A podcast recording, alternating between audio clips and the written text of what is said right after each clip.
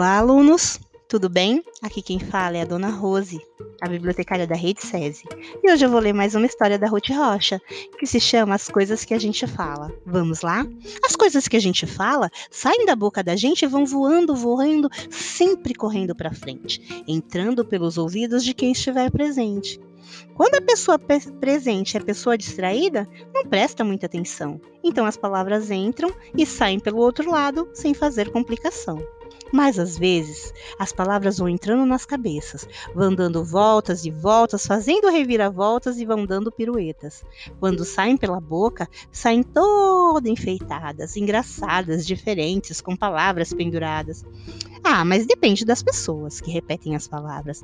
Algumas enfeitam pouco, algumas enfeitam muito, algumas enfeitam tanto que as palavras, que engraçado, nem parecem as palavras que entraram pelo outro lado. E depois que elas se espalham, por mais que a gente procure, por mais que a gente recolha, sempre fica uma palavra voando como uma folha.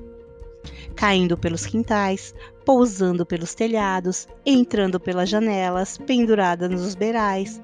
Por isso, quando falamos, temos que tomar cuidado, que as coisas que a gente fala vão voando, voando e ficam por todo lado, e até mesmo modificam o que era o nosso recado.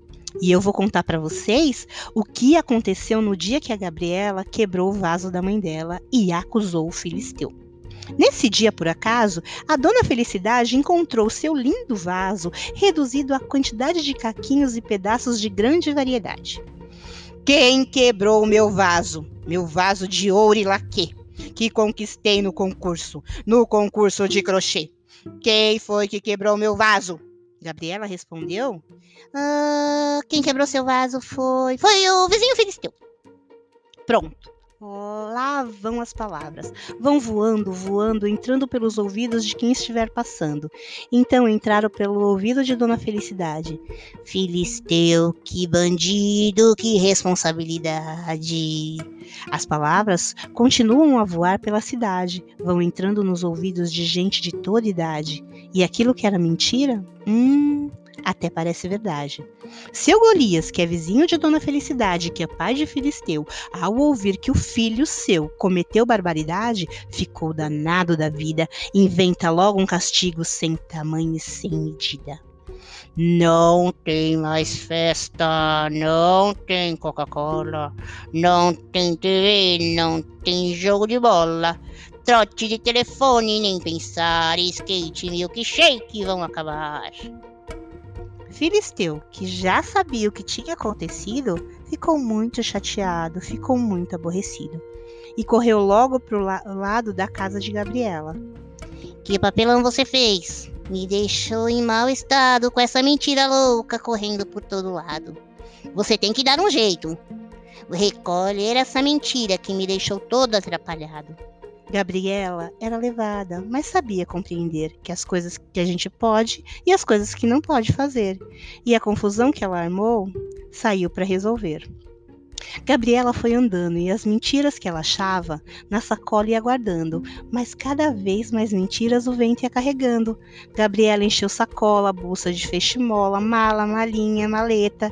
E quanto mais ia enchendo, mais mentiras ia vendo, voando, entrando nas casas como se tivessem asas, como se fossem. Hum, que coisa! Um milhão de borboletas. Gabriela então chegou no começo de uma praça e, quando olhou para cima, não achou a menor graça. Percebeu a calamidade que a mentira que ela disse cobria toda a cidade. Gabriela era levada, era esperta, ladina, mas no fundo Gabriela ainda era uma menina. Quando viu a atrapalhada que ela conseguiu fazer, foi ficando apavorada, sentou-se numa calçada, botou a boca no mundo, num desespero profundo. Ah! Todo mundo à sua volta perguntava: "O que? Por que chora, Gabriela? Por que toda essa agonia?" Gabriela olhou para o céu e renovou a aflição. Gritou com toda a força que tinha no seu pulmão: Foi mentira! Foi mentira! Com as palavras da menina, uma nuvem se formou, lá no alto, muito escura, que logo se desmanchou, caiu em forma de chuva e as mentiras levou. Mas depois do caso que eu acabei de contar, até hoje Gabriela vive sempre a procurar e de vez em quando ela encontra um pedaço de mentira, então recolhe depressa antes dela se espalhar, porque é como eu dizia, as coisas que a gente fala, que saem da boca da gente vão voando, voando sempre para frente. Sejam palavras bonitas, sejam palavras feias, sejam me mentira ou verdade, ou sejam verdades meias. São sempre muito importantes as coisas que a gente fala. Aliás, também tem força as coisas que a gente cala. Às vezes, importa mais as coisas que a gente fez. Mas isso é uma outra história e fica para outra vez. Bom, a gente termina por aqui. Até lá!